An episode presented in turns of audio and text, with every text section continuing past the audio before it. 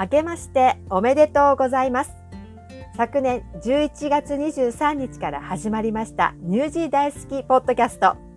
年末年始を挟み、新年初の配信となります。今年も元気に参りたいと思いますので、どうぞよろしくお願いいたします。さて、去年からのコロナの影響で年末年始をニュージーランドで過ごされた方も多かったのではないかと思います。私もその一人でした。毎年12月には日本に里帰りしてたんですけれど、さすがに去年の年末は帰ることができなくて、その代わりに私の第二の故郷であるクイーンスタンに里帰りしてました。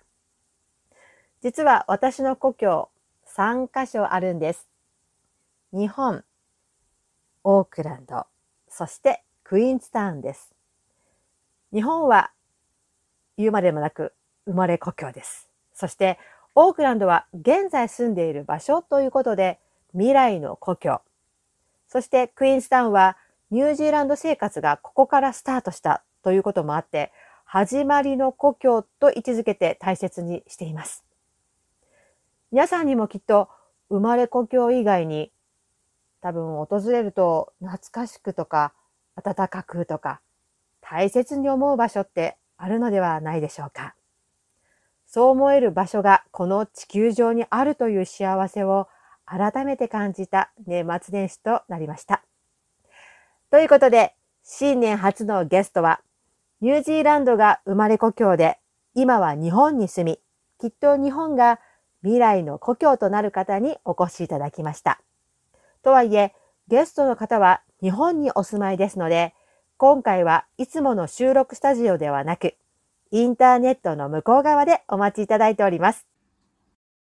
本日のゲストは、日本の人気テレビ番組 TBS の世界比べてみたらのレギュラー出演をはじめ、ラジオ、雑誌、YouTube など様々なメディアで大人気。現在、埼玉県の PR 観光大使、ラブ埼玉アンバサダーとしても活躍されているニュージーランド出身のマルチタレント、ジェシカさんです。えー、ありがとうございます。はじめまして、よろしくお願いします。今日は日本から参加していただいてありがとうございます。はい、よろしくお願いします。なんか、いつもあのテレビとかで見てるんですけれど、とても スリムで綺麗で可愛くて、そしてとにかく足が長くて、すっごい、うん、はい、羨ましいって思ってるんですけれど、何か特別なトレーニングとか特別なことはね、ハイヒールですね。おすすめでございます。はい。ハイヒールを履いて、毎日のように履いて、いや毎日ではないんですけど、まあ仕事ね、あの、に呼ばれる際には履きます。はい、166センチしかないので、結構、結構高いの履いておられますよね。そうですね。はい。何センチくらいですか？はい、えー、うんとね、気づくと結構14センチまではいっちゃってる。そんなに高い。よく歩けますね。はい、あそうなんですね。もう聞きたいこと満載なんですけれども、まずは順番を追ってですね、ジェシカさんの、はい、うん、日常生活についてはい、ね、初めて聞聞いていきたいと思いますので、よろしくお願いします。よろしくお願いします。はい。じゃあ、日本での生活をされていると思うんですけれども、いつから始められたんですか？日本で住み始めたのは2002年。はい、2002年。あ2002年の11月頃なんで、結構もう18年。年、そうですね、18年にはもうなってしまいますね。長いですね。随分前です。はい。で、今でジェシカさんは、まあ、日本の埼玉県の埼玉市にお住まいで、3人のお母さんでもいらっしゃるんですよね。はい、はい、そうですね。子供が、えー、はい、上が長女、12歳の長女で、うん、その下はえー、長男、9歳の長男で、そのさらに下は、えー、6歳の次女なので、はい、ちょっと恵まれてます。ね、忙しいですよね。で、まあ、あの、忙しい中だと思うんですけれども、まあ、あの、ジェシカさん、その中でも一番大事にしてる時間、子育て以外でですね、あの、大切にしてる時間っていうのがあるんでしょうか？はい大切に、大切にしてる時間はそうですね、自分の時間は最近、あの、はい、結構気がつくと、すべて弓になってしまってますね。弓道ってことですかね。弓道ですね。はい。あそうなんですか。そうですね。日本の素晴らしい武道はもちろんね、はい、皆さんいろいろ世界的にね、人気になってますけれど、はい、弓道っていうのも、ちょっと、まあ、日本の方の中でも、ちょっと謎が多い、はい、あの、武道でもあるので、はい。でも、最近本当にハマってまして、す、べ、ての時間は結構、そこに行っちゃってます。はい。何年前ぐらいから始められたんですか？えっ、と、そうですね。3年ほど前ですね、弓道を始めました。あ、もう3年もなされてるんですね。はい、そうですね。なんかね、どテレビ番組か何かで、あのジェシカさんのお家のベランダに、ああ。弓道をする場所を作られたっていうふうにの画像を見てて、あ本当にお好きでいらっしゃるんだなって。ああのですね、それがやはり弓道ってなかなかもう道場以外のとこは、まあ、はい、弓も基本的に引いちゃいけないし、ちょっと引ける、こう、結構高さが2メートル以上の天井のあの高さが必要で、天井ない場所とか、はい、あの危険じゃない場所とかが必要である、はい、ちょっとコロナの影響で、やはり弓ってちょっとある程度毎日弾いてないと弾けなくなるんですよね。開けなくなっちゃうというか。そういうことですね。うん、なので、ちょっとコロナの影響でお友達が、あの、お試し作品としてあの、はい、作ってくださったんですよ。で、巻きわらって言うんですけど、すごいちょ、はい、あの、短距離、1メートル離れて、あの、シャアをするんですよね。はい、矢がちょっと違う矢を使って、でもそうですね、本当にもう家に置く場所がちょっと作られてるほど弓が好きです。誰が好きです。そうです。そのようにお見受けしました。やっぱりあの胸筋というかこの胸のあたりの筋肉が常に緩やかになってないと難しい競技なんです。えっ、ー、と本当にちょっと少しだけ本当に1週間だけ久しぶりに弾くと翌日は筋肉痛になるので結構あのすでにちょっとやってないと体がもうなんか戻ってしまうというか、あの、ちょっとそうなんですよね。身につくのに、ちょっともう忘れてしまうとか、なんだっけなっていう動作を忘れてしまうとか、はい。なので、すでに、すでにやった方が、少しずつやった方が、うん、あの、進歩しますね。そうですよね。弓道といっても、その、矢矢を的に当てるだけじゃなくて、その所作っていうんですかね、初めから最後までっていう、はい、あの、はい、細かい動きっていうのも例えばそのななんですかね審査というかもうあったりしてそうそうですね。あの、ね、日本は結構一番大きいの団体私もあの、はい、その団体に入ってて日本弓道、はい、全国弓道連盟っていうのは、はい、全国に道場があってでそこ中にこう土佐あの発節っていうの土佐が、その8つの動きが、はい、あの決まった動きがありまして、それを行いつつ、矢を離す。で、その動作、8つの動作、発節が正しく行ってれば、まあ、矢は自然と的の方に入るはずなんですね。はい、体にブレがなければ、まっすぐ飛びます。なので、はい、その辺が本当にか、まあ、シンプルに見えますが、なかなか難しい。いやものであるので、はい、見えないぐらい本当にこれは大変。で日本語の言葉で「聖者聖ごめんなさい聖者精通中」っていう言葉がありますよね。はいそうです、はい、的を当てるだけではなくて正しい打ち方が大事だっていうことでやっぱそれのはい鍛錬がその弓道の道であり生きる道であるっていうふうに私ちょっと勉強したんですけれど、はい、あの本当にそうなんですよね。なのでこうあの弓の強さっていろいろで、はい。はい、あのちょっとやっぱあの上達すると強い弓少しずつ引くようにはなる。でそれ体の負担っていうか、引き方を、はい、あの合ってないと、まあ、体傷んでしまうし、うん、あの矢は変なあの飛びをしたりしますので、でちょっと本当に、うんとね、ずっとチャレンジしてるようなあの武道であるんですよね。なので。ずっとっていうか、まあ、一生チャレンジし続けるということですよね。そうなんですよね。結構もうね、102歳の先生とかいらっしゃるし、あの自分の所属の道場でも90 92歳の方が、はい、すごいあのテキパキとあの弓引いてらっしゃる姿が、すごく、はい、なんて言うんだろう、勇気を与えるというか、すごい元気をもらう。ね、はい、もう一生続ける武道では、うんうん、なかなか理想的だと思います。そうですよね。ジェシカさんも一生続けられると思いますけれども。はい。続けます。はい。はい、今日挙げていただきました。ありがとうございます。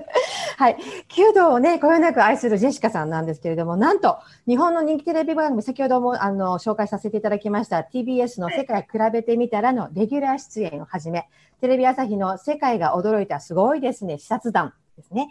えー、にも出演されているお茶の間でも大人気のタレントさんとしても活躍されているんですけれども、テレビのお仕事ですね、まあ、弓道は、まあ、弓道で、まあ、時間を大事にされてね、えー、と大切にしている時間だと思うんですけれども、まあ、お仕事のお話をさせていただくと、テレビのお仕事ですね、スタジオとかに、ね、お出かけになられて、はい、収録をされるってことになるんでしょうけれども。そうですね、結構、うん、あのコロナの前後にもちょっと若干変わってきていますね。でも、まあ、あのリモート収録になっちゃったりとか、はい、あの、まあ一応、あの、コロナまでは、そうですよね、2週間に一度の日本撮りの収録に、うん、あの呼ばれました。はい。日本撮り撮って呼ばれるんですね。ああ、そうですね、えー、じゃあ結構長い時間、一日のうちに拘束されてそうですね、あの、4、5時間ほどかな。うん、あれ1時間番組でしたっけ？そうですね、ね1時間番組で。はい。1時間番組で、ね、そうですね、日本撮りで。はい。大変です。で、まあ、ただ、まあ、スタジオって、まあ、それ素人の感覚ですけれど、スタジオって結構きらびやかじゃないですか、まあ、テレビから見る限りでは。はい、もしかしたら、まあ、お仕事ではあるものの、日常生活の中で、まあ、良い気分転換になっているっていうか、そういうこともあるはい、そうですね。もうまさに。廃棄しちゃいます、しちゃいますけれど。あの、そうなんですよ。本当に、えっ、ー、と、スタジオの時間は、もう、うんとその自分の日常から本当にまあ言った通り気分転換にもなりますし、うん、もう別世界に、なんか一時的に別世界にあの出させてで結構もうね、はい、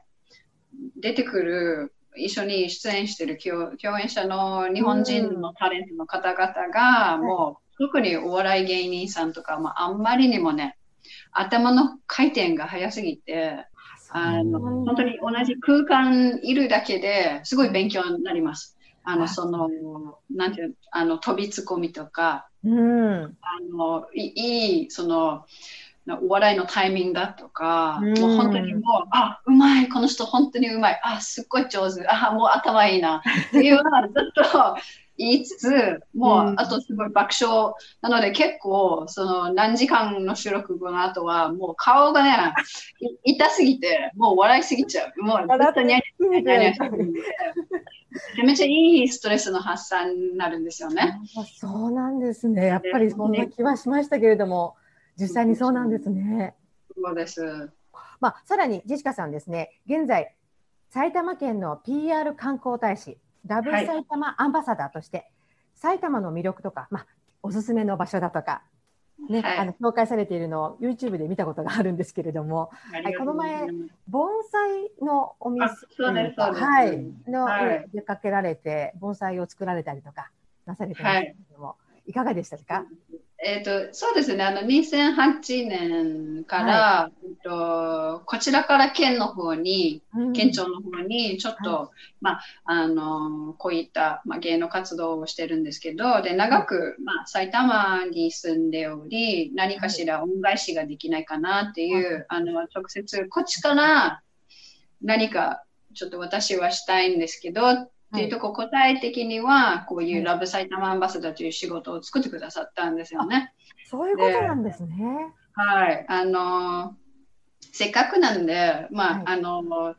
多少しかないんですけど、フォロワーの方々に、こう、もっともっと埼玉の魅力を、こう、自分的な角度から取り上げたらいいなという、あの、ところで、最初の1年間は、もう本当にインバウンド向けで、うん、英語、英語がメインで使って、ちょっと、はい、あの観光とこにそのあの観光客の方が見に行く場所、はい、あのばかりを紹介したんですけど、はい、ちょっとあの来年の初めにさらにちょっと、その PR の一部、うん、そうそれが観光で PR のところがちょっと1月から、うん、えっと、日本語も使って、はい、ちょっと一緒に仕事する部門もインバウンドのところでもあるまたちょっと一部の国内 PR その日本語を使って埼玉の PR もするプロジェクトもあの参加することになりましたので、そうですね、2021年は埼玉県150周年なんですね。そうなんですか。はい、でそこであのいろんな職人さんを私が取材しに行く企画が、はいあのが始まるので、その辺は日本語で、あの取材しにも行くし、記事をあの書かせていただきますので、まあ、あの日本の方々にも埼玉の魅力をこっちの角度から届けるようにはなります。なのでちょっと話が長くなったんですけど、まあ、英語もインバウンドの方もそうですけど日本語で、まあ、日本の方々にもあのちょっとこっちの発信してる情報も届けるようになります。はい、はい、国内の方にもぜひあの埼玉に来てほしいっていう、まあ、流れで、ね、はい、そういったプロジェクトが起き上がったんでしょうね、きっと。もうそうですね。あのもう本当に歴史長い埼玉県を、まあ、150周年はなかなか結構いい機会で、まあ、お祝うという、こう、埼玉県民、結構内向きの、あの埼玉県民、この自分が住んでる地域の良さは知ってます？っていうところでもあるので、はい、あの近場でも、はい、あのであのお出かけとかそういうおすすめスポットでも、自分の市内とか自分の地域内でもいろんな魅力があるよっていうところでも、そうですよね。今の時期はなかなかちょっと遠いところはあの遊びに来てください。はちょっと言うのはちょっと難しいんですけど、うん、はい、ちょっとそうですよね。はい、結構オンラインの、オンラインの experience、はい、えっ、と外国から見れるし、多分、県のオフィシャル YouTube を通して、まあ、あの、夢の秩父祭りだとか、いろいろ、あの、ちょっと公開してる動画がいろいろあるので、はい、それは、まあ、誰でも見れますので、そうですよね。はい、そういうとことかは、うん、おすすめかなと思います。私も埼玉県お恥ずかしながら行ったことがないので。え？えー、ダメじゃん。ダメですね。すみません。行ったことがない。ちょっと。なんで？勉強、勉強します。僕は、僕はよく行ってましたよ。僕はありがとうございます。大好き。狭山湖近くだから。あ、いいですね。埼玉でかいですもんね。でかいです。すごい。でかいから、本当に。そうそう、海がないんですけど、いろんな魅力あります。はい、埼玉をの良さを一言で言うと、ジェシカさんとしては、どんな？一言で言うと、はい、今の自分ですと、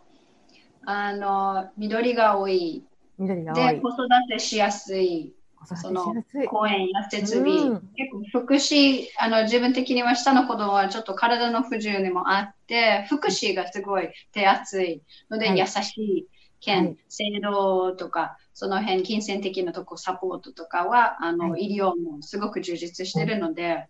あのいろんないろんな角度から埼玉魅力は感じてます。私ちょっと今聞いて思ったんですけれど、あのニュージーランドも緑が多くて、子育てに向いてる大国だと思うので、なんか似てるような感じがするんですけども、いかがですかね？あのそうですね、ちょっと子育てはニュージーランドでしたことありません。ので、はい、はっきり言うと、はい、制度とかその辺は詳しくないんですけど、まあ、ニュージーランドのその大学まではね、はい、あのお金がかからないとか、うん、分娩、その出産する際には費用がかからない。そこが非常に、まあ、ニュージーランドの価値だなと思います。そうですよね。でも環境っていうと、やはり、まあ、オックランドですと、まあ、海もありますし、はい、ただ、えっ、ー、と、治安的なところっていうと、うん、あの、自分もね、長く、もう最近はオークランドとかに住んでいないんですが、はい、たところに、父親にちょっと夜は、あそこあそこは出かけない、あれ、なん。かお散歩行こうとしたら、あそこは一人の女性は歩かないようにした方がいいよっていう初めて言われたんですよね。何年か前に。で、そこがちょっとは、やはり、あの埼玉でも日本でも、はい。夜中に電車で帰ってくる、一人で家までの道とかは、まうん。あ、全く怖いなんか感じたこともありませんので、多分、はいその辺の若干の治安の違いもありますかな。うん、確かにそうかもしれないですよね。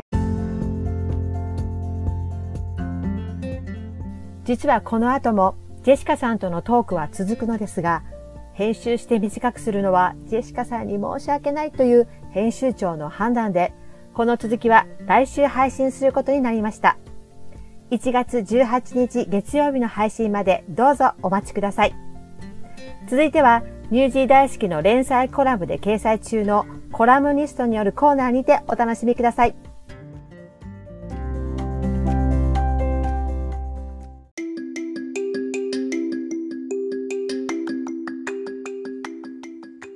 クライアント以上にビザ取得に本気の日本人移民アドバイザー秋山正樹がお送りするポッドキャストでもビザについて語ってみた。皆さん明けましておめでとうございます。ニュージーランドビザパートナー代表およびニュージーランド政府公認移民アドバイザー秋山正樹です。名前が長というわけで気軽に秋さんもしくはブラザーと呼んでください。いつもは移民アドバイザーというビザ申請に関わる法律業をしながら、その経験を生かし、ニュージー大好きさんでビザコラムを執筆しています。これから3回にわたり、よくある質問を取り上げ、それについて掘り下げて解説していこうと思います。2021年のラッキーアイテム、ビザコラムと合わせてお楽しみください。このコーナーは法的助言を目的としていません。内容等に起因する損害について、当法は一切の責任を負わないものとします。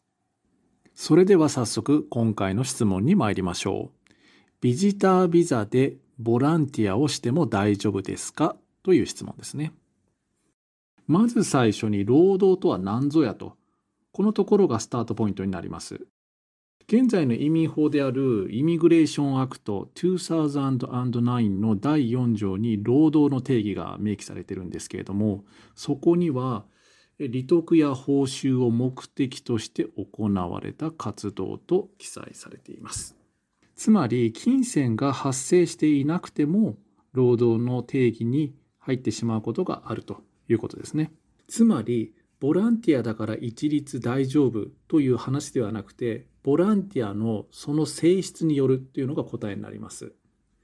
例えばワーホリの皆さんご存知だと思うんですけれどもウーフと呼ばれる、えー農業系の労働をした代わりに食事と宿を提供してもらえるシステム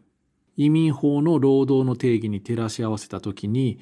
えー宿と食事の提供が利得と報酬に該当するためウーフはビジタービザの方はできないと考えられます。また他の例としてあるのがインターンシップですね。お給料は発生しないけれども職業経験のために働かせてもらうという形なんですけれども移民局のページにはトレーニングつまり研修ですね研修というのもこの、え利得や報酬に該当するというふうに書いてありますつまり研修を目的としたインターンシップの場合は労働に該当すると言えます。つまり、時間を提供してその対価を得ないという場合においては、移民局の定義する労働には該当しない。そのため、ビジタービザでもその活動に従事することは可能であると言えます。これは純粋なビジタービザだけでなく、インテリムビザのビジタービザコンディションにも適用されます。例えば、無給で働いた後に食事などが提供された場合、不法就労と認定され、ビザ申請に悪影響を及ぼす可能性があります。そのため、十分お気をつけください。今回はこの辺で、次回またお会いしましょう。移民アドバイザーの秋でした。ビザ申請をご予定の方や雇用主の方、クライアント以上にビザ取得に本気のニュージービザパートナーをビザ申請の代理人にご検討してみませんか？ニュージー政府公認のフルライセンスを持っている移民アドバイザー秋山正樹が最初から最後まで担当。今まで病歴、犯罪歴があるケースだけでなく、元移民審査官も難しいと判断していたケースも、すべてビザ発給に導いてきました。お問い合わせは、info.nzvisapartner.com 電話、ニュージーランド03-6690-110ウェブは nzvisaprofessional.com まで皆様のお問い合わせをお待ちしております。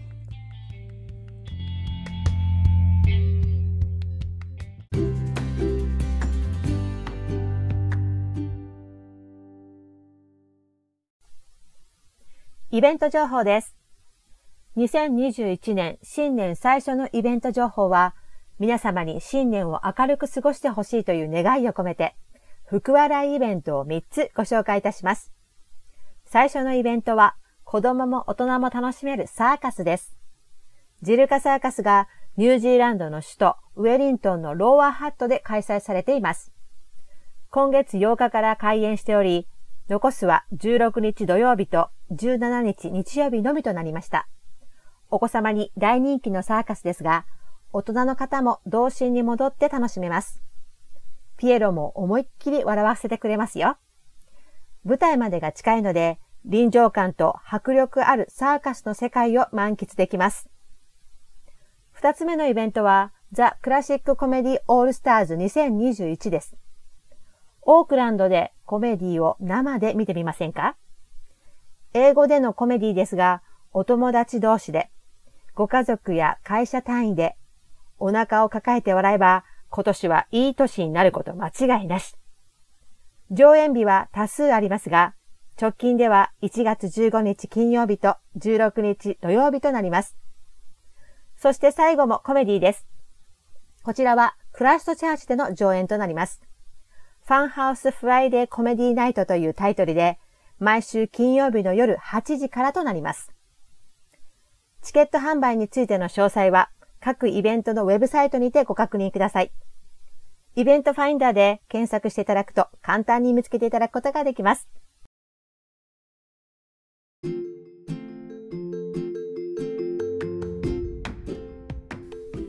ここで UG 大好きポッドキャストからのお知らせです。これまで各週月曜日に配信しておりましたが、より身近にお聞きいただけるよう、今月より毎週月曜日に配信させていただくことになりました。これからも楽しくて温かい番組をお届けしていこうと思っておりますので、応援していただけたら嬉しいです。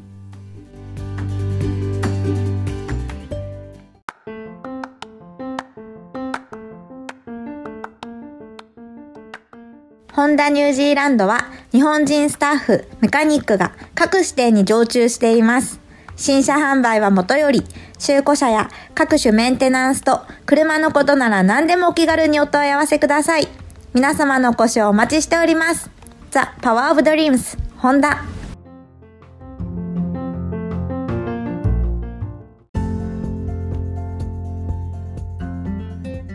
今回のポッドキャストはいかがでしたでしょうか？